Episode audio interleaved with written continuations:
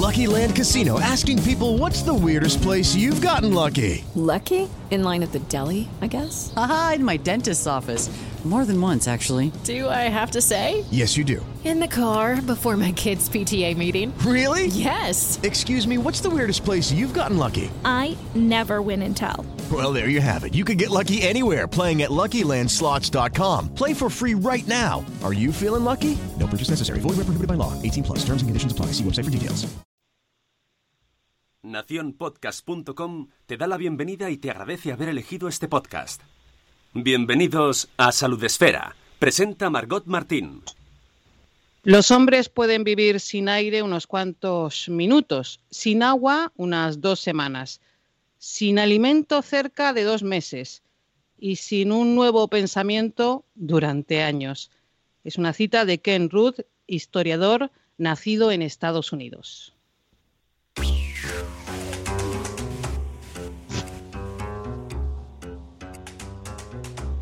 Hola, ¿qué tal? Bienvenidos al directo trigésimo cuarto número 34 de Salud Esfera.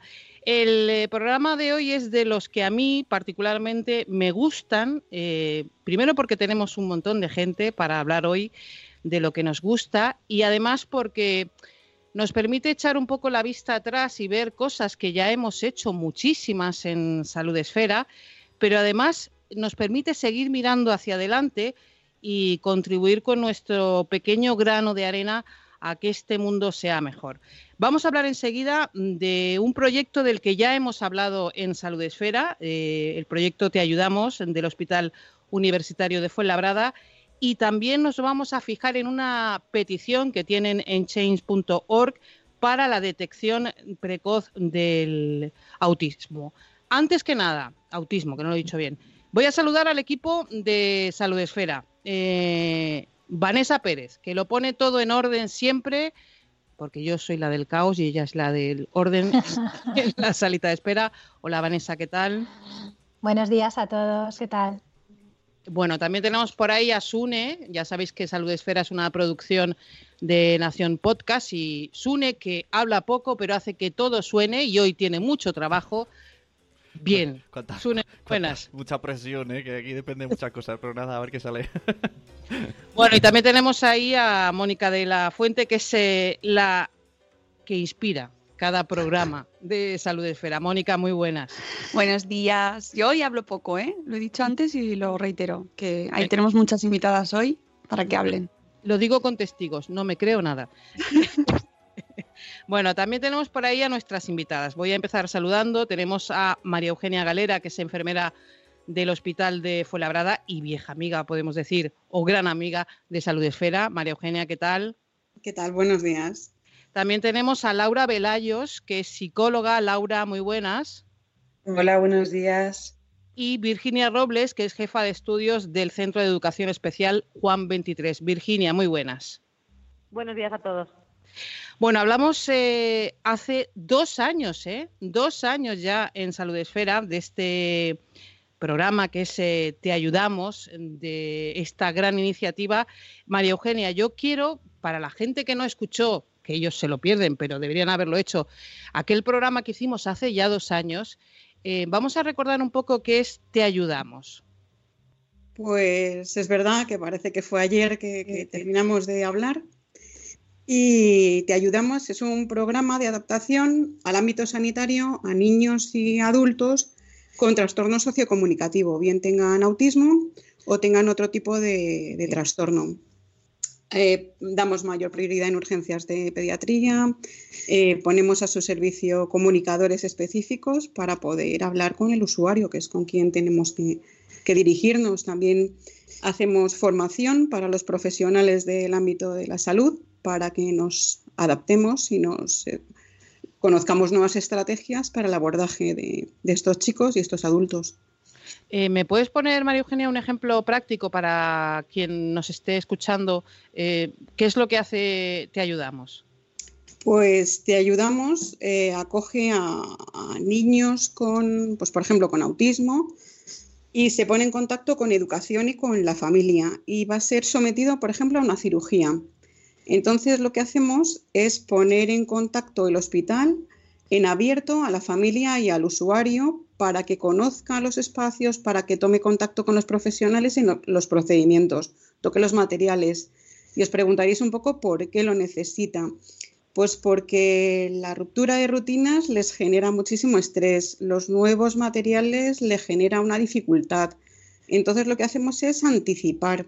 Ellos en su día a día trabajan la anticipación, cuando van a cambiar de rutinas, van a hacer un viaje o van a, realizar algo novedoso, sí que es verdad que los papás y las mamás anticipan lo que va a acontecer, que es diferente a la rutina.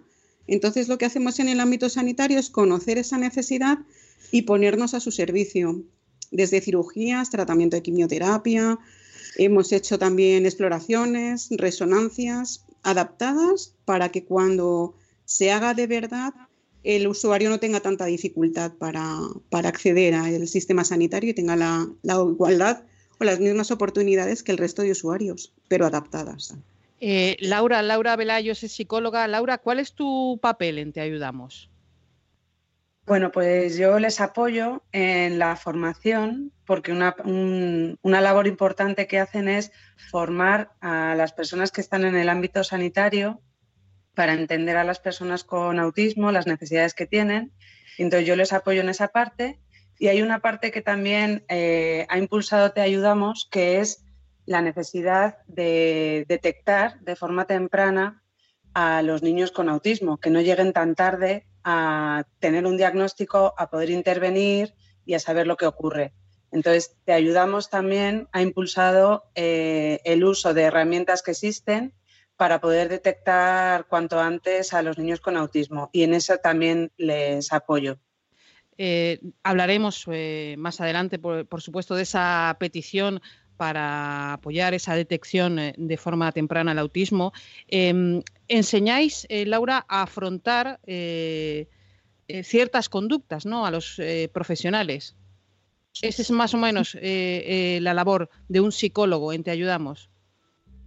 Bueno, es que Te Ayudamos tiene una formación ya, unos módulos creados que van desde entender la comunicación, usar los sistemas aumentativos y el módulo en el que yo participo es en el de la conducta, porque las personas con autismo pueden tener conductas desajustadas que muchas veces se deben a que no pueden expresar lo que les pasa, a que no entienden lo que sucede, a que hay em, aspectos sensoriales que no estamos teniendo en cuenta. Entonces es fundamental que las personas que van a eh, relacionarse y ayudar a una persona con autismo conozcan esas estrategias y no piensen que la persona con autismo es violenta, sino que debajo de una conducta hay una necesidad que debemos intentar entender cuál es. Hay que entenderlo, eso es. Virginia, Virginia Robles, jefa de estudios del eh, Centro de Educación Especial Juan 23. Em, eh, Virginia, centros como el tuyo también contribuyen a lo que sería la formación con vuestros alumnos, claro. En principio sí que hay veces que nos piden colaboración para, ir a, pues, algunas ponencias, eh, sobre todo a nivel de las maestras de audición y lenguaje en cuanto a los sistemas aumentativos y alternativos de comunicación y también para eh, dar a conocer la experiencia y cómo está resultando los beneficios de, acudir a este aula de salud para nuestros, para nuestros chavales y cómo se está repercutiendo positivamente en, las familias también. Eh, ¿Cómo mejora la atención sanitaria de esos chavales, eh, Virginia, con programas como Te Ayudamos? Pues estamos, eh, ya hace un par de cursos que, participamos y, vamos con bastante frecuencia, un semanal o quincenalmente, el, hecho de acudir a las consultas médicas por parte de nuestros chicos resulta para ellos una experiencia pues, pues muy estresante, tanto por el personal que allí se encuentran, los espacios y las pruebas, lo que les proporciona Te Ayudamos es em, la facilidad de ofrecerles con anticipación información sobre lo que va a suceder, hacer acercamientos sucesivos a ese tipo de procedimientos y entonces lo que les proporciona es eh, un, espacio mucho más seguro y mejora la colaboración tanto activa como pasiva en ese tipo de pruebas en el entorno hospitalario. Bueno, enseguida vamos a, conocer, eh, sobre todo con María Eugenia, pero bueno, con, todas, cómo ha evolucionado, te ayudamos en estos dos años desde que hablamos la última vez. Pero antes, Mónica, que se me ha ido la cabeza a mí, eh, por supuesto, tenemos el chat en Spreaker para que todo el que quiera participar eh, pueda hacerlo. Sí, bueno, tenemos eh, gente ya saludando, pero, pero vamos, está, creo que está todo el mundo escuchando atentamente porque es un proyecto precioso y estoy seguro de que Vanessa está mm, mm. igual emocionada además porque ella lo vive en primera persona y, es, que estoy acordándome de ella tanto. Sí, y yo, y yo mientras hablo. Eh, Vanessa, enseguida además eh, haces tú las preguntas inteligentes. es verdad. Bueno, vamos a seguir charlando, María Eugenia. Eh, la pregunta es fácil. Bueno, fácil. Eh, ¿Cómo ha evolucionado desde la última vez que hablamos? Solo son dos años. Sí, es verdad, solo son dos años, pero eh, seguimos escuchando a las familias y nos decían que la detección en el autismo, los niños llegaban tarde a atención temprana. Seguimos escuchando a las familias y nos decían que cuando acudían al hospital aquello era un horror para los niños y las niñas y que nada más tocar la puerta de urgencias eh, se ponía nervioso, tenía conductas, porque le generaba mucho estrés el visualizar el hospital y saber que ahí le hacían daño o, o no sabían exactamente a qué se enfrentaban. Entonces, ¿qué hicimos? Pues poner manos a la obra y en la detección precoz trabajar de autismo y también en, entrenar habilidades en entornos eh, sanitarios para que los chicos cuando vengan al hospital no tengan esa sensación de, inseguridad, de miedo, estén más tranquilos. Entonces trabajamos en esas dos líneas en estos dos años. Eh, eh, yo me he dado una vuelta por em, la web ¿no? Que podemos, eh, y bueno, es, eh, no sé, Laura, si a lo mejor eres tú, vosotras me indicáis, ¿vale? ¿Quién eh, me puede responder mejor? se puede comprobar cómo es tan fácil, fácil es dicho con, entre comillas, ¿no? Con las comillas muy grandes, em, comunicar, por ejemplo, dónde te duele mediante pictogramas. Es maravilloso el trabajo que hacéis. El apoyo visual es un pilar fundamental y aprendimos de educación. Escuchamos a las familias la necesidad que tenían en el ámbito sanitario y le dijimos, bueno, y habitualmente, ¿quién nos da respuesta en educación y cómo lo hacen? Y, cogimos papel y lápiz, nos fuimos a educación y aprendimos mucho de ellos. O sea que nosotros realmente no hemos inventado nada, simplemente hemos ido a educación y hemos dicho, oye, ¿cómo lo hacéis? Y hemos aprendido. Y Arasac nos ha proporcionado una herramienta maravillosa que son los pictogramas, el apoyo visual, que para ellos es fundamental, y se puso manos a la obra con, el equipo y proporciona muchísimos pictogramas sanitarios de nueva creación. Entonces es un trabajo complejo, pero, pero con muchas manos ayudando. Bueno, enseguida vamos a hablar de esa petición que tenemos, pero yo eh, no me resisto, antes lo decía, a que Vanessa haga las preguntas inteligentes. Vanessa. Buenos días. Bueno, eh, como ha dicho Margot, me toca primera persona porque yo tengo un niño con autismo severo. En nuestro caso, además, es que hay discapacidad intelectual añadida y nos encontramos con el problema de que nuestro hospital de referencia no tiene ningún tipo de protocolo. ¿no? Yo he intentado contactar con el hospital para, para ofrecerme a compartir la información y, la documentación que tengo, que conocí a través de Salud Esfera. ¿Qué podemos decir a los padres que tienen hospitales, que acuden a hospitales en los que no existen protocolos? ¿Cómo podemos actuar? Pidiéndolo en dirección de enfermería, gerencia, dirección médica, poniendo en conocimiento la necesidad no cubierta, porque esto empezó a través de una necesidad no cubierta. Y nosotros compartimos el programa en abierto a cualquier centro sanitario que, lo solicite, no cobramos por ello, simplemente pues pedimos que, de alguna manera se respeten ciertos matices, pero, pero estamos en abierto. Quien quiera conocerlo, no tenemos problema, vaya. Déjame un segundo, eh, Vanessa, porque me he acordado ahora, eh, María Eugenia nos contabas que, bueno, el Gregorio Marañón era eh, referencia, luego que había algunos centros que se habían interesado en vuestro programa. ¿Esto también ha evolucionado? seguimos ahí todavía un poco lentos, todavía seguimos un poquito lentos, pero bueno, de momento en apoyo visual desde la página web, en señalética, los espacios, hemos aportado las, me parece que son 200 pictogramas para que hospitales y centros de salud señalicen sus espacios. Lo hemos puesto en abierto, toda aquella señalética que tenemos en el hospital colgada en las consultas, en urgencias, en reanimación, las hemos volcado en la página web para que cualquier centro sanitario que quiera empezar por la señalética lo pueda hacer. Entonces ahí ya ponemos nuestro granito de arena para que se animen a seguir. Vanessa, que te he cortado. No, no, Margot, que va. Vale, vale, vale. Estoy aquí escuchándolas, estoy aquí escuchándolas y aprendiendo y tomando notas. O sea que tú tranquila y adelante, que cuando tenga cualquier duda, intervengo.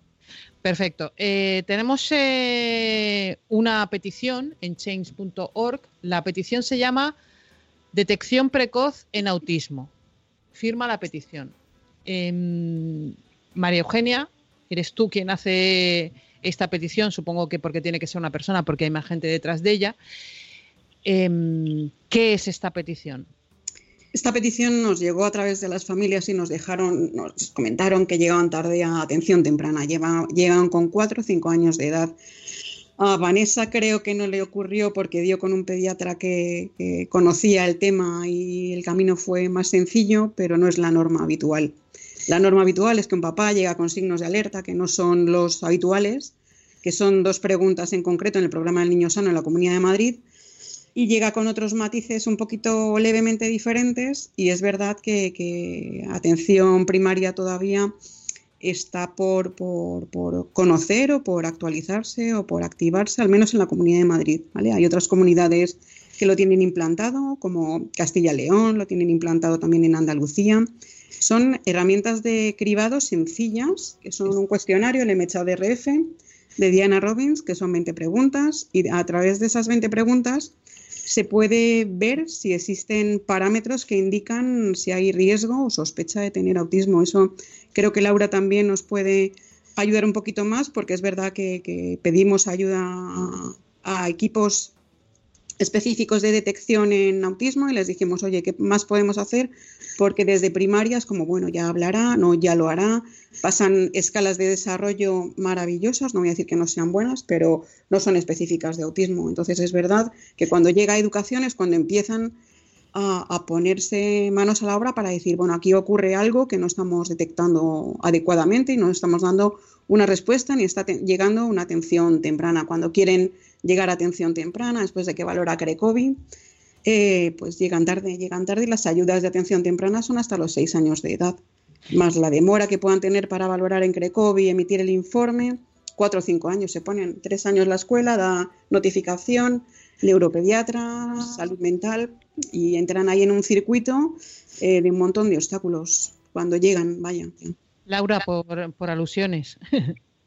Sí, es que realmente los síntomas del autismo empiezan, actualmente lo que sabemos es que al final del primer año eh, empiezan a emerger y a los 18 meses ya pueden ser claros los síntomas.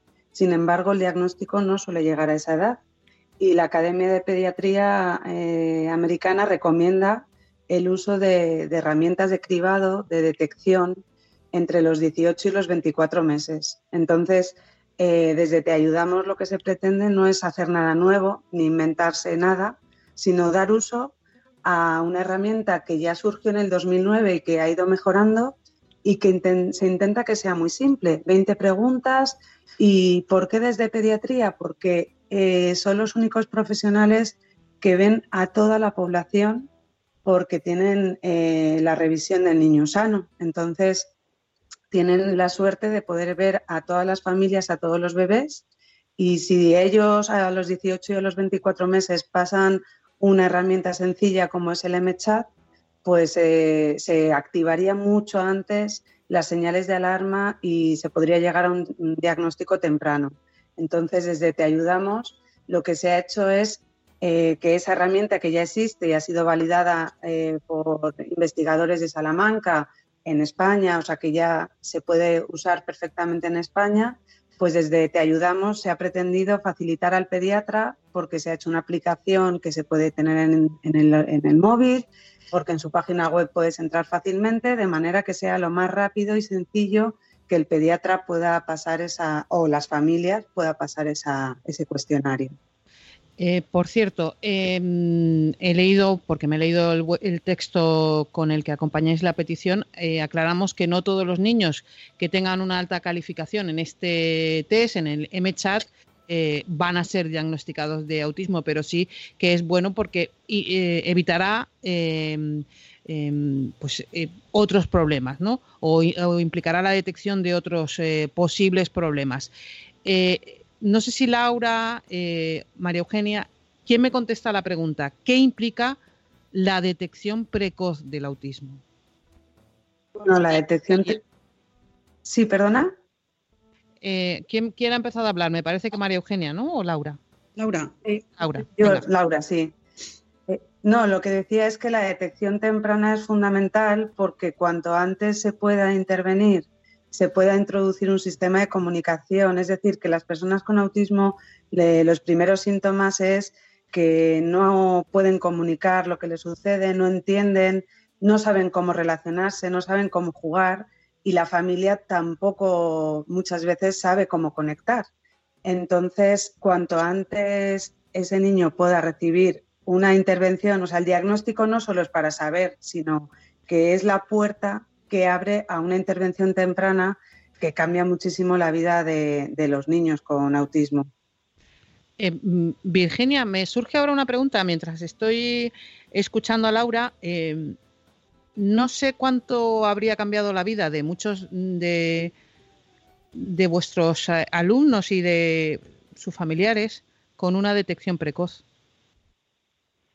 Pues eh, seguramente bastante y, es algo que les genera muchísima ansiedad. Sí que es cierto que al tratarnos de un centro de educación especial, ¿vale? Las necesidades de nuestros chicos son, eh, son mm, muy significativas en el ámbito educativo. Entonces, mm, probablemente en un centro ordinario haya más chavales eh, que, les cueste detectar que los chicos y chicas de nuestro centro. Bueno, la petición está en change.org. Eh, eh, vamos a compartir, eh, por supuesto, el enlace con esta petición y es tan fácil como, como lo que estoy haciendo yo ahora mismo. Pues poner tu nombre, tu apellido, tu correo electrónico, no te piden mucho más. Por defecto, como nos tiene controlado informáticamente, ya saben mi dirección, no mi dirección, dónde estoy ubicada y bueno, elijo si quiero saber más de la petición o no y le das a firmar la petición. Eh, y ya está. Así que ya está. Eh, bueno, ya está firmada. Eh, 200, el contador va, eran más de 200 lleváis, ¿no? El objetivo, cuantas más firmas, como toda petición, mejor, ¿no, María Eugenia? La idea es, hablamos con, Autismo España y queríamos todas las firmas que recogiéramos hacérselo extensible a, ellos y para que de alguna manera se ponga en marcha un plan estratégico a nivel nacional para la detección precoz, para una pronta intervención, para proporcionar las ayudas necesarias tanto desde sanidad como educación. O sea, está muy bien escuchar a las familias. Vi hace poco un protocolo en, Andalucía que hablaba sobre las necesidades de las familias, objetivos que se ponían en marcha, pero si ya hemos empezado a caminar, yo creo que hay que sumar fuerzas. Creo que entre todos podemos avanzar ah, más rápido si sumamos fortalezas. Eh, eh, María Eugenia, la frase escuchar a las familias la dices un montón y parece una una cosa simple, evidente, ¿no? que hay que escuchar, pero no se suele hacer. Y, escuchando, primero se aprende un montón, ¿no? Y además se atiende muchísimo mejor las necesidades. Es algo tan simple como escuchar, fíjate tú. Sentarnos un poco al otro lado de la consulta, en la sala de espera, donde están un poco esas inquietudes no, no cubiertas, no, no respuestas y, de alguna manera simplemente coger, sentarse, eh, cerrar un poquito los ojos y escuchar lo que ahí se va contando y lo que vives como paciente. Entonces creo que es tan simple como empatizar. Fíjate que le gusta a Vanessa ese nombre porque su sección se llama En la salita de espera, porque a ella le gusta ponerse eh, ahí, ¿no, Vanessa? Sí, yo quería, yo quería preguntarles, bueno, preguntarles, no más que preguntarles, lanzarles, eh, el tema de la situación, de la atención temprana en España. Porque claro, nos encontramos con que hay una falta de recursos ahora mismo, tenemos listas de espera, son todo obstáculos. Quiero decir que necesitamos, aparte del apoyo y de este tipo de herramientas para, como bien decís, cuanto antes se detecten las necesidades, antes intervenir, pero es que paralelamente hace falta que las, administraciones dediquen recursos, porque tenemos a niños que están dos años esperando y cuando llega el momento de acceder al recurso ya están pasando a primaria. Y es un tiempo que no se recupera. Por supuesto, yo lo veo fundamental y lo hablamos también con Aspandi, con atención temprana, los centros, decíamos, vale, llegan tarde, pero cuando intentan llegar también los tiempos se demoran, hay una espera muy larga, los centros tienen necesidades de más recursos. Es cuestión de, invertir también, o sea, no solamente es una iniciativa que parte de, que tiene el apoyo ciudadano, que, sino que de alguna manera nace desde abajo, pero desde arriba también eh, necesitan apoyos y necesitan recursos, por supuesto, ampliarlos, sí.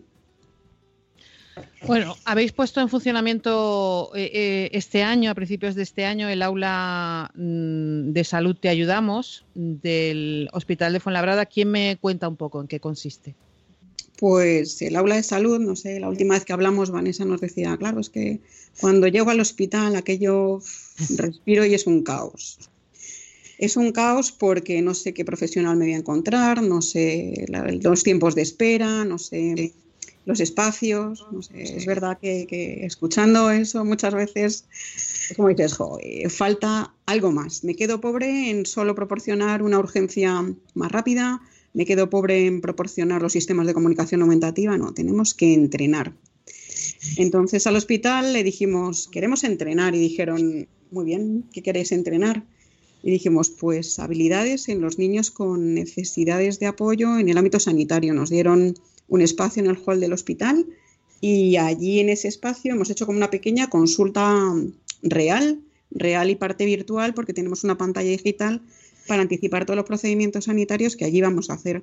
Contamos con los centros escolares y dos días en semana vienen en grupos reducidos de cinco o seis niñas a jugar a tocar el material, a conocer los espacios, a interactuar con los profesionales, a un toca-toca. Mm, voy a visitar, voy de excursión, es algo divertido. Iniciamos la toma de contacto en la cafetería para, para tomar un cafetito tranquilamente, un vaso de leche o la mandarina que vamos a tomar de media mañana con los profesores, eh, técnicos y todo, y así nos ponemos cara, nos ponemos nombre y luego después arrancamos hacia la aula de salud y allí hacemos procedimientos. Empezamos por los más sencillos para que nos cueste poco, pues yo qué sé, es una toma de temperatura, una auscultación, algo sencillo y luego después se va complicando un poquito. Ellos también son partícipes activos y acaban siendo doctores o enfermeras que se exploran entre ellos y conocen un poquito el abordaje en primera persona. Y cuando vienen de forma real, aquello no es tan difícil porque ya lo conocían de antes en un entorno facilitador, porque tienen los profesores de apoyo, maestros en educación y lenguaje, PTs, eh, todos los docentes que tienen en los centros escolares y es les llevan de la mano, entonces es más fácil. Es un guiño que nos hacen y luego después también con los líderes naturales del grupo. Si el líder del grupo lo ha hecho, pues yo voy detrás. Fíjate, fíjate. Y claro, em, eh, es que eh, todo esto es como un, em, a ver cómo lo digo. Tú haces una cosa y entonces, eh, mira, voy a, yo me he comprado una mesa de sonido muy buena, que lo saben mis compañeros, pero esa mesa de sonido muy buena hace que te des cuenta que tu micrófono tiene que ser mejor. Y luego además, quiero decir, tú generas el aula, pero eso te da, te hace ver que existen otras necesidades. Te va abriendo otros mundos que también tenéis que explorar. ¿Qué otros mundos? No sé si me he explicado bien. Sí, perfectamente. Sí, eso amplía horizontes y de alguna manera ves necesidades que en un primer momento no habías detectado y luego te das cuenta de, uff, es verdad, esto me hacía falta. Cierto, completamente de acuerdo, porque hay profesionales que todavía están empezando a tomar contacto. Entonces, cuando vamos a espacios en abierto, a espacios reales, a Rayos es verdad que es una unidad que está muy adaptada, se lo han, están partícipes activos desde el minuto cero, pero a lo mejor otras unidades que acaban de llegar, pues no entienden, no, no, si yo he tratado a estos usuarios, pues de toda la vida. Ya, pero de toda la vida alguna vez te has comunicado con él, lo has hablado con los papás o con los acompañantes. Estoy un poco preocupada porque a, Virginia, que la tenemos eh, ahí al teléfono, la escuchamos menos. Eh, y Virginia... ¿eh? No, pero hombre, me da. Suele pasar, ¿eh? No sé por qué siempre pasa que el que está al teléfono eh, suena menos. No, no, no sé por qué. Em, bueno, ¿cuál es tu experiencia con toda esta historia, Virginia? Pues estamos encantados. Hoy, sin ir más lejos, eh, tenemos un grupillo de chavales que han ido al, al aula de salud eh, normalmente organizamos las visitas eh, a principio de curso en, equipo, detectamos los chavales que tienen mayor dificultades, hablamos con las familias, nos coordinamos con el OSPI para que nos digan las pruebas pendientes y un poco lo que ha dicho Maru, empezar a trabajar y ponerles, en, entrenar habilidades en, el entorno hospitalario. También una cosa interesante que hacen desde el hospital es prestar tanto a nosotros como centro educativo como a las propias familias material para, para, ensayar con los chicos esos procedimientos. Incluso hay algunos que necesitan empezar a trabajarlo en un entorno como más seguro, más conocido. Entonces, la propia clase, en, el rincón, por ejemplo, de juego, pues empezamos a incorporar materiales reales si tienen dificultades para hacerse un análisis, pues nos prestan.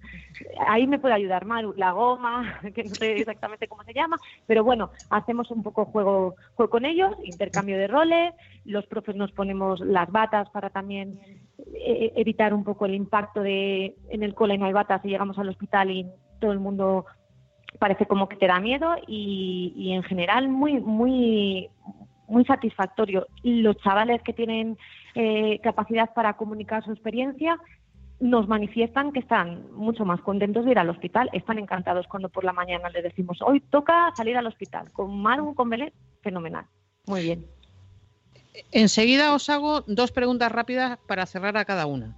Eh, pero antes, eh, Virginia, voy a aprovechar, ya que te tengo, jefa de estudios del Centro de Educación Especial Juan 23, ¿qué radio mola?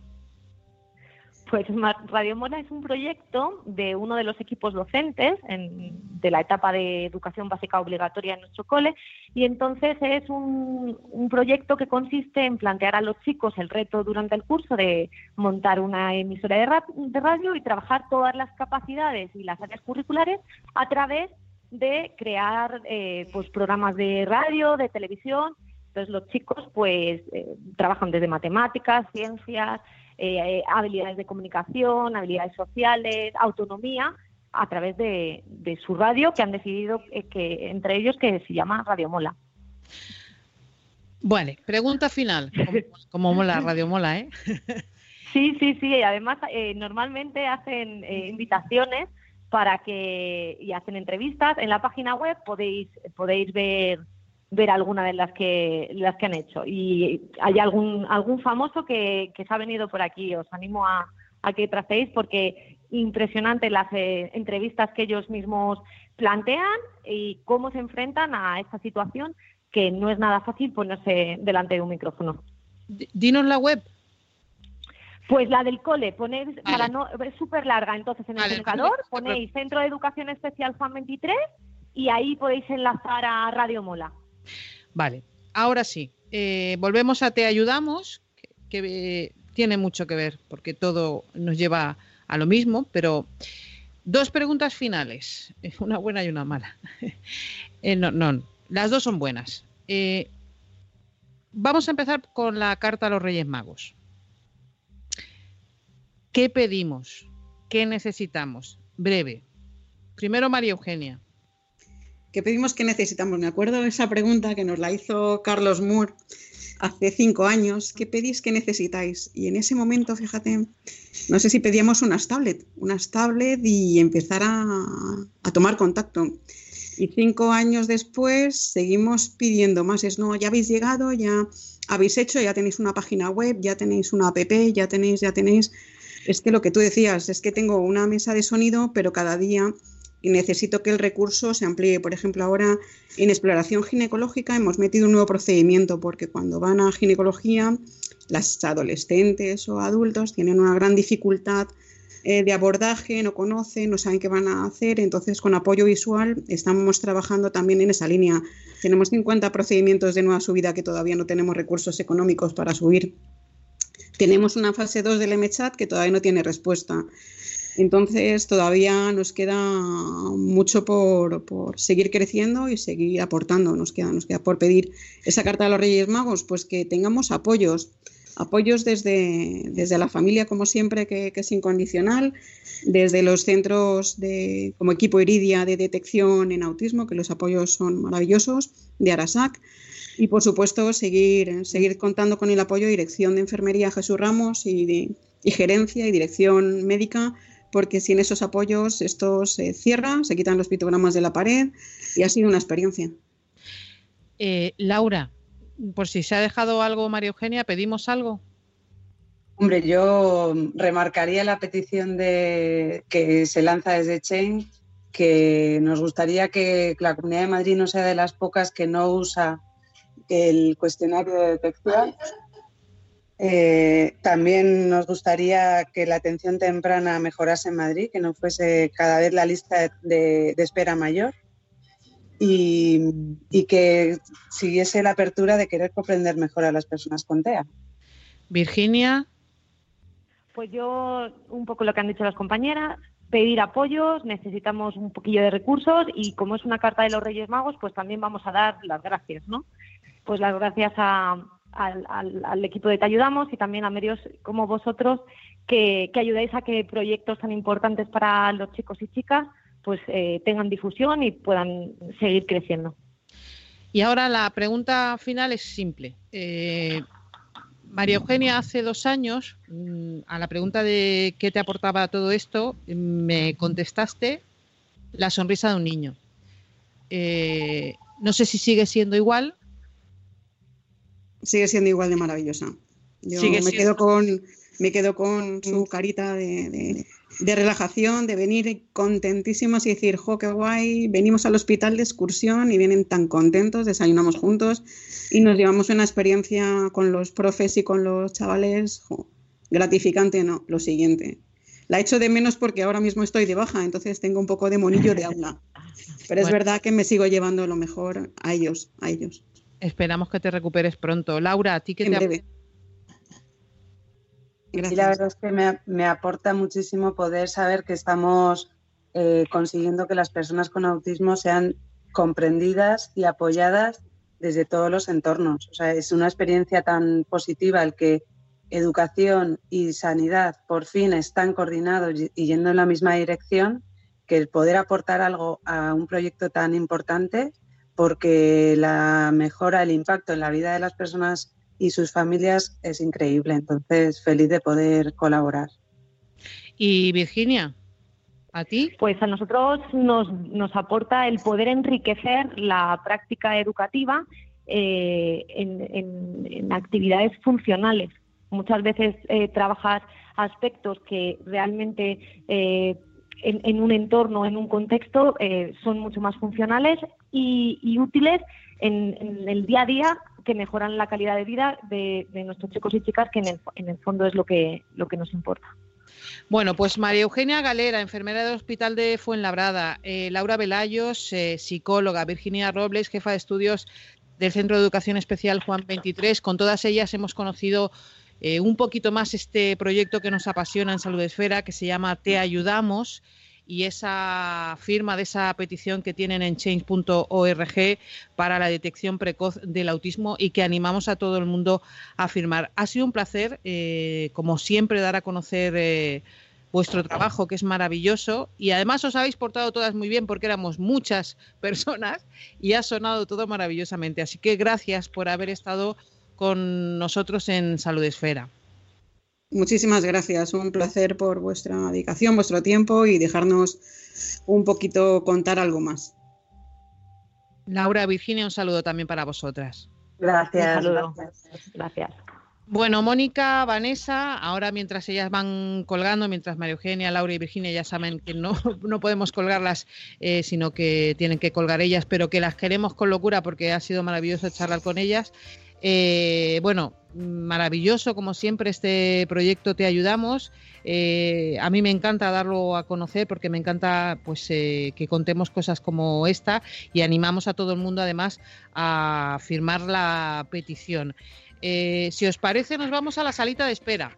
Nos vamos allí porque yo necesito que Vanessa ponga orden, como siempre, en mi caos y lo hace Vanessa Pérez en la salita de espera.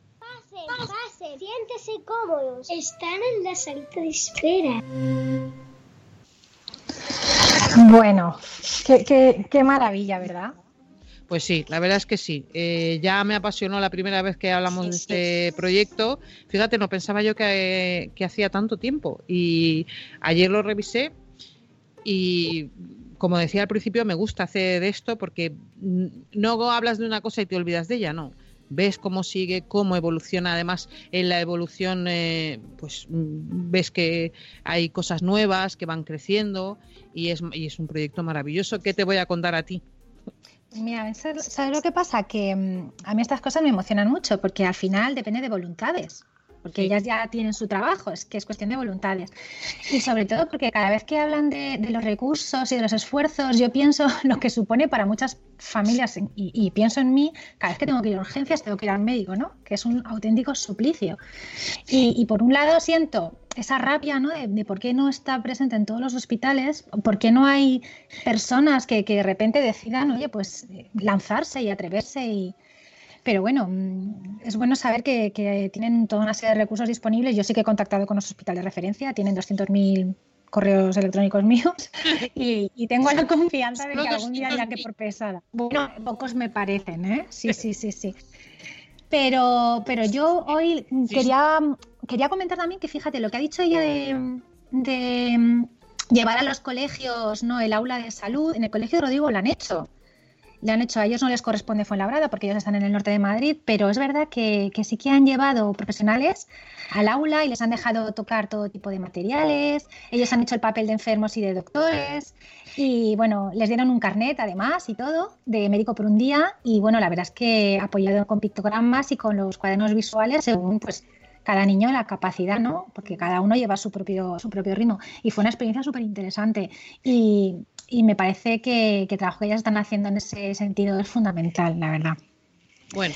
Dicho esto, yo quería hablar hoy sobre la atención al paciente con autismo en contextos sanitarios, ¿no? aprovechando que ellas eh, nos habían refrescado eh, Te Ayudamos, el programa pues quería hablar que, principalmente todos los programas que existen en contextos sanitarios parten de la anticipación. Ella ya ha dado unas pinceladas y bueno, la, mm, anticipación al final no deja de ser preparar a la persona con autismo a una situación que va a suceder. Em, son, ellos procesan la información de una forma diferente a nosotros, ¿no? estructuran sus experiencias a nivel mental con imágenes y generan rutinas.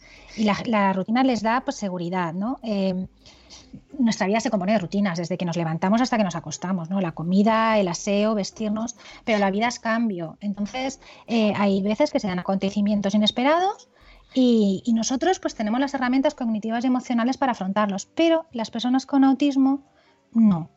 Y estas novedades, esta ruptura de rutinas, estas situaciones diferentes puede generar muchísimo malestar y muchísima ansiedad. Y una de las situaciones más estresantes son precisamente las relacionadas con, con las consultas médicas, ¿no? con ir al dentista. Entonces siempre estos programas van a partir de, pues de, trabajar la anticipación. Eh, perdona. Entonces, eh, uno de los programas pioneros efectivamente es Te Ayudamos, que está en Fuenlabrada, pero eh, además tenemos eh, a Mitea, que seguramente lo conoceréis muchos de vosotros, y además tú ya lo has comentado, es que está mm, ubicado en el Hospital Gregorio Marañón. Este programa es un poco el, la referencia, es un, un servicio que nace en el año 2009 y a partir de ahí pues se han ido eh, desarrollando más programas. Em, parte de la consideración de que todos deben recibir una atención sanitaria eh, porque es insuficiente, ¿no? Entonces eh, hay una serie de dificultades de comunicación, de relación, de comportamiento y por otro lado el sistema también tiene dificultades para adaptarse a las personas con autismo. Entonces se diseña este programa eh, con la idea de facilitar pues, el acompañamiento a los pacientes, a los familiares y por otro lado de profesionalizar a los, a los trabajadores del, centro. ¿no? Hay protocolos que recogen absolutamente todas las áreas y es un ejemplo de buenas prácticas además a nivel europeo. Eh, tienes atención ambulatoria, eh, apoyos en la hospitalización, incluso tener la posibilidad de tener un servicio de atención telefónica una vez que te han dado de alta. ¿no? Eh, también se, se, familiariza a los pacientes con el entorno a través de una web que se llama Doctor TEA. Eh, se hace un curso de formación, se informa a los profesionales, a los familiares. Hay también una coordinación extrahospitalaria con los recursos que cada paciente tenga, pues desde las asociaciones de autismo, desde los centros educativos o los centros ocupacionales, la formación continua y la investigación. O sea, es un programa que tenemos de referencia Hoy actualmente tenemos en Madrid tanto a Mitea como, como Te Ayudamos. Eh, pues unos están en el sur de Madrid y el otro lo tenemos más a centro-norte, ¿no? Eh, tienen a disposición de cualquier, cualquier persona y cualquier hospital toda la formación que necesiten, toda la documentación y todas las guías. Y yo creo que por ahí es donde deberíamos de, si los padres somos los que tenemos que dar el paso, pues de, oye, proporcionar la información a nuestro hospital de referencia. Em, ha comentado también eh, los pictogramas de Arasac. Eh, Arasac es el portal aragonés de comunicación aumentativa y alternativa. Eh, es el portal de referencia en España en cuanto a pictogramas. Entonces, ellos tienen a disposición de cualquiera en su web.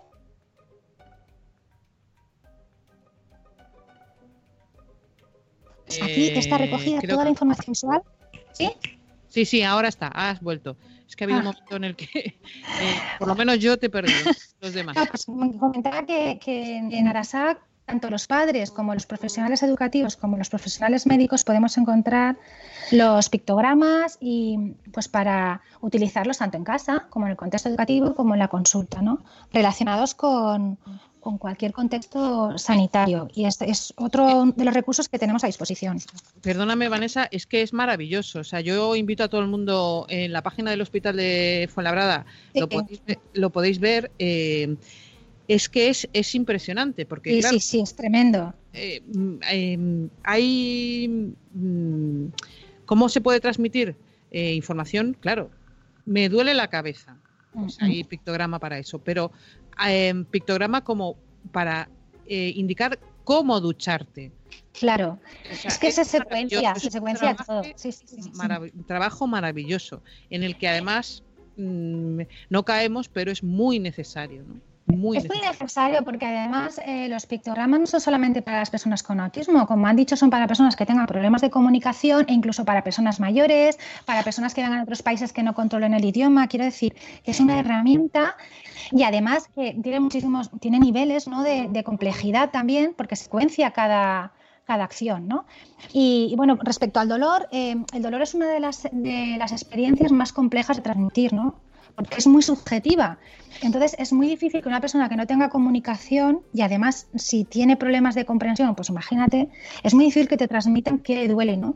¿Qué le duele y cómo le duele? Si le duele mucho, eh, es, muy complicado y hay un trabajo por parte de los logopedas, por parte de los profesores y por parte de los profesionales médicos eh, tremendo. ¿Y cómo se siente?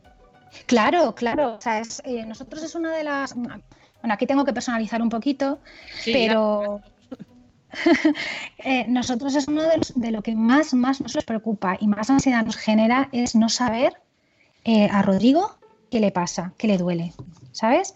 Es tener que adivinar por sus ojos, por su mirada, por, por, por si ha dejado de comer y bueno, pues poquito a poco se va trabajando a través de los pictos es un trabajo pues, que requiere muchísimo tiempo, pero es una alternativa que tienen. ¿no? Em, hay, un, hay un recurso que a mí me encanta a través de, de Autismo Navarra, eh, que tienen unas guías absolutamente para todas las pruebas, para todas. Eh, desde las urgencias que ya hemos hablado, pero desde las extracciones de sangre, que eso es un temazo. Eh, los rayos X, hacerle una, radiografía a Rodrigo la última vez cuando se fracturó la nariz fue, bueno, tremendo. El enyesado, el ginecólogo, la anestesia. Pues, en, la página de Autismo Navarra que se ha trabajado junto al Servicio Navarro de Salud también podéis encontrar todo tipo de guías, pero de cualquier prueba. Dime. Bueno, ¿tenemos algún problema con la conexión? Eh, eh, eh, no te voy a preguntar si has pagado la factura este mes. Pero... Sí, si la he pagado, yo soy perfectos. No, pero. Yo soy perfecto. Sí, pero ¿seguro que has pagado? No, hablando en serio. Em, no sé si. A ver, es que has, dicho, hacerle una radiografía fue tremendo. Sin entrar a. Pero desarrolla ese fue tremendo. Mira, eh, teníamos que hacer una radiografía de la nariz. Para empezar, nos mandaron de, desde urgencias hasta que ya habíamos estado esperando hasta la zona de, la, de rayos y tuvimos que esperar media hora. Para empezar, esa espera ya incrementó la ansiedad que tenía entre el dolor de su nariz y la espera. ¿No me oyes? Sí, sí, sí. Ah, vale, vale. Eh, después, cuando nos tocó el turno, claro, normalmente los niños de esa edad entran solos. Yo tuve que explicar que no podía entrar solo y me dejaron pasar con él. Pero claro, él no colaboraba porque no sabía dónde estaba ni qué le iban a hacer. Estaba aterrado. Pero, ¿hace falta que expliques que no que tienes que entrar con él? Tuve que explicar mi autismo porque ellos no se sabían. Ellos venían un paciente y no sabían. No había nada que indicara que era un paciente con necesidades especiales. Es que eso a mí me, alucina. Claro, claro. Entonces, normalmente cuando hay protocolos sí que se indica, pues, desde el color de la carpeta, desde la pulsera, mm, yo qué sé, ¿sabes? En este caso, pues, mm, yo tuve que indicarlo. Y bueno, la técnica que estaba con nosotros estaba desbordada y gracias a que vino otra que tuvo la paciencia de una santa y no tenía ninguna prisa y bueno, me puso a mí el chaleco, estuvimos probando posturas, haciéndole contención hasta que pudimos hacerle la radiografía. Pero vamos, que no es, eso no es la solución ideal. ¿Ves? Eh, eh, primero te doy las gracias, Vanessa, por este testimonio, pero de eso estábamos hablando durante todo el programa, de hacer que esto no ocurra. Eh, por eso quería que desarrollaras el fuego horroroso, porque fuego horroroso para ti es de, pues eso, son dos palabras.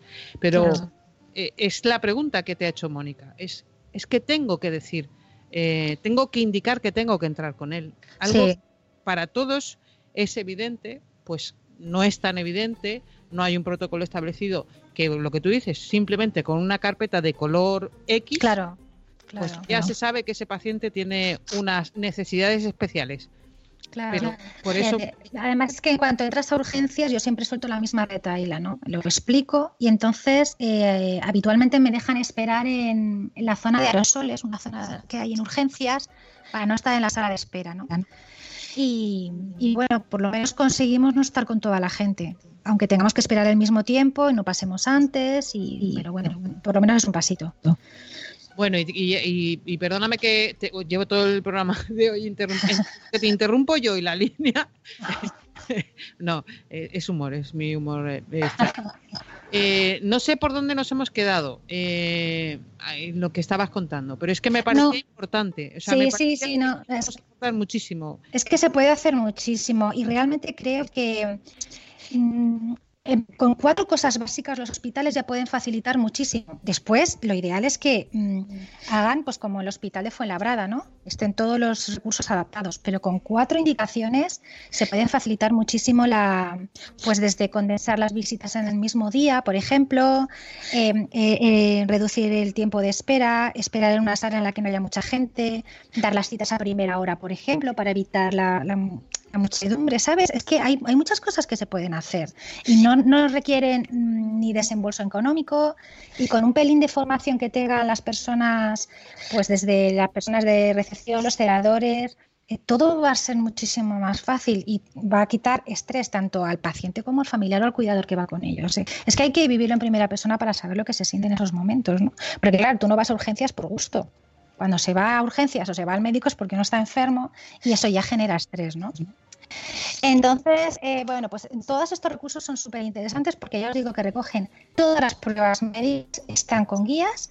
Y otro de los, por último, yo quería comentar el tema del dentista, que si a nosotros que no tenemos autismo, por lo menos a mí, me genera estrés, os quiero contar lo que es a un niño que no sabe que llega allí, oye un ruido rarísimo, el torno, ¿no? Se tiene que tumbar ahí, tiene que abrir la boca. Bueno, pues aquí, aparte de las guías, también la realidad virtual. Eh, está ayudando muchísimo. Y ha, aparecido, pues eh, ha nacido ahora Virtea, que es una aplicación de realidad virtual que se utiliza a través de unas gafas y el móvil. Y lo que hace es que te presenta la escena de una consulta desde la sala de espera hasta la sala de, del dentista y ahí se puede regular el sonido, las personas que están en la sala, el tiempo de espera, absolutamente todas las variables. Es un complemento a lo que se trabaja y a partir de ahí pues puedes trabajar desde casa, pues se, se puedes trabajar desde el colegio por cuatro, nada, vale, mm, no creo que son nueve euros y es una alternativa a la exposición en vivo, al poder ir a la, a la consulta y familiarizarse con el, con el entorno. Entonces, también es una herramienta muy interesante para trabajar esa anticipación, esa espera y reducir la carga de estrés. Eh, estas son las herramientas que yo, que yo conozco que, bueno, a mí me parecen súper interesantes, que utilizo con, con Rodrigo, porque nosotros trabajamos desde casa. Y por último, quería comentaros la existencia de una tarjeta sanitaria que doble A, que son las tarjetas eh, de accesibilidad y acompañamiento que ya están en vigor en muchas comunidades autónomas, como Canarias, Galicia, Cantabria, La Rioja, me parece, la comunidad valenciana. Es la tarjeta sanitaria. Lo que hace es que minimiza las esperas en las consultas, eh, en los servicios de urgencias, permite que los familiares acompañen. Entonces, em, eh, está disponible para personas con Alzheimer, con parálisis cerebral, con autismo, con discapacidad intelectual, con discapacidad visual. Mm, Yo no sé, eh, sé que en Castilla y León se ha propuesto, así que bueno, es tan fácil como acercaros a vuestro centro de salud y preguntar si la tienen disponible y solicitarla. Es, es- es maravilloso. em, fíjate tú, eh, lo que hemos descubierto, ¿no? Eh, Mónica, em, hay que decir en algunas comunidades autónomas que tienen que acompañar. Ya.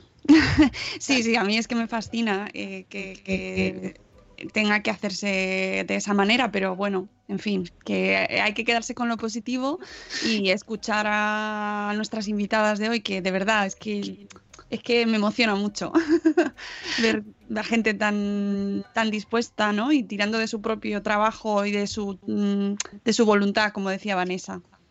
Sí, sí, ¿no? Y de su tiempo y de su y además como hemos visto cómo el, ir haciendo una cosa te genera eh, otra necesidad y vas descubriendo y vas a- eh, ampliando por ahí eh, ha sido maravilloso, lo, lo- insisto, porque me encantó cuando lo contamos que era ahí al principio de Salud Esfera y, y luego hemos visto cómo ha ido evolucionando, cómo se, ha- se está haciendo un proyecto mu- necesario, lo era desde el minuto uno y muy grande, ¿no? Eh, ¿Me puedes explicar, Mónica? Ya sé que hoy no quieres hablar mucho, ¿vale? Pero solo es una pregunta, ¿vale? ¿Qué es esto de Cronichat? Bueno, eso es mejor Vanessa. Bueno, pues no hables. Voy a ser muy rápida, voy a ser muy rápida. Eh, Cronichat es una iniciativa en Twitter organizada por Pacientes que Cuentan y FF Paciente. Hoy se va a tratar el tema de la salud sin bulos y de la búsqueda de información fiable. Entonces, a las 9, siguiendo el hashtag Cronichat, eh, se van a ir lanzando unas preguntas relacionadas con los bulos en salud y cualquier persona es libre de responder. Eh, en esta iniciativa participan tanto profesionales de sanitarios como pacientes como familiares. Y es un encuentro que permite intercambiar ideas. O sea, es genial porque se aprende, porque se desmiente información, porque es el lugar, el lugar perfecto pues, para tratar determinados temas y todo el mundo es libre de unirse. Y si no se puede conectar uno en directo, pues las preguntas van a estar ahí para contestarlas cuando uno pueda. Así que yo os invito a seguir el hashtag Coronitad a partir de las 9 de la noche. Y Claro, es que yo límite. decí- Uy, ahora quiere Pero- hablar. Sí, quiero hablar. es que he estado muy callada hoy.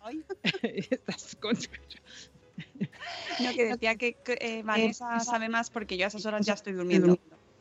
Claro. Eh, bien. Y eh, a las nueve de la noche. Sí. Porque es que luego por la mañana, ¿qué pasa tempranito? Claro. Ahí está, que nos tenemos que levantar. Madre esfera. Bueno, eh, eh, Vanessa, eh, psoriasis sin límites. No, soy Mónica, mejor. Mira, Sune, cuéntalo tú, Sune. No, es que yo no sé si se me oye bien o se oye con eco. Ahora se oye bien, Sí, ¿no? a ti se te oye bien. Vale, pues no eh, quiero decir nada de Vanessa, no, vale, no nada. nada, extraño en mi comentario. psoriasis- Pues voy al grano. Psoriasis es. No, no, mejor otro. Esta tarde tenemos evento junto a Novartis y Acción Psoriasis, la Asociación de Pacientes de Psoriasis, eh, para hablar sobre la campaña Psoriasis sin Límites, para conocer los testimonios de pacientes de psoriasis, de esta enfermedad crónica que, de la que hablamos mucho y que tenemos la oportunidad de conocer más a fondo, y de la artritis psoriásica, que están muy relacionadas. Y nos vemos a las 5 en, un evento con bloggers y lo iremos contando en nuestras redes, tanto de Madresfera como de Salud Esfera. Y otra cosa que quiero decir es que, siguiendo con el tema que hemos hablado hoy, que es que ya me pongo, pues el sábado eh, estaremos en el espacio Madresfera, con Madresfera, claro, y eh, hablando de maternidad y discapacidad, Muchas de las cosas que han salido hoy es probable que las mencionemos el sábado, hablando de, tratar de una manera especial, de, atender necesidades reales que tiene cada persona, sea mm, como sea, eh, tenga las eh, circunstancias que tenga, ¿no? cómo vivimos en cada situación. Y os invito a que nos acompañéis el sábado en directo allí o bien en streaming a través de la web de la Fundación Telefónica. Oye, una pregunta, si voy a ir el sábado, ¿me presento allí o tengo que sacar la entrada? Pues lo suyo, lo recomendable es que reserves la entrada a través de la web del espacio eh, de la Fundación Telefónica, que son gratuitas y una, una, entrada por persona. Y si vais con niños pequeños, pues van a participar en una gincana, en una de las exposiciones. Y además tengo que decir que es muy importante, los talleres para niños también atienden, eh, tienen, están habilitados para niños con necesidades especiales. Así que venid a vernos porque eh, no os va a defraudar ni el taller ni el podcast. Pues eso que no iba a hablar ella. No, pero es que ya que me pongo. Por cierto, no sé si os habéis dado cuenta que la primera parte del programa en la que teníamos más em, problemas, vamos a decir, bueno, eh, condicionantes, no lo llamemos problemas, porque teníamos eh, varios invitados en diferentes soportes, ¿no? Unos en Skype, otros teléfono y tal, em, que era la más niquelada, preciosa, ordenada. La que estamos los cuatro solos, desastre. tampoco te pases. O sea, queda claro, ¿no? desastre, desastre, bueno, bueno, bueno. Bueno, bueno, desastre es una palabra muy fuerte, no, es, una broma mía. Que, mm, bueno, pues hasta el año que viene en Salud Esfera, en Salud Esfera Directo. En enero nos escucharemos, eh, sí, en el directo porque vamos lanzando dosieres y tenemos, tenemos ya varios preparados para ir lanzando y que tengáis vuestra dosis. Eso es, porque es que si no, pero vamos, que, mm, eh, que estéis ahí, atentos en las redes sociales porque además seguimos generando contenidos y seguimos conectados. Eh, nos oímos en el directo de Salud Esfera en enero que la Navidad sea maravillosa, que el fin de año también, que los Reyes Magos eh, os traigan muchas cositas de esas que queréis y sobre todo salud. Eh, si no tenemos salud, todo lo demás. Así que ha sido un placer, como siempre, disfrutar de este Salud de Esfera y como siempre decimos, que la salud nos acompañe siempre. Chao. Adiós. Adiós. Leftovers, or the DMV, or house cleaning, Chumba Casino always brings the fun. Play over a hundred different games online for free from anywhere. You could redeem some serious prizes. Chumba. ChumbaCasino.com. Live the Chumba life. No purchase necessary. Void where prohibited by law. T plus terms and conditions apply. See website for details.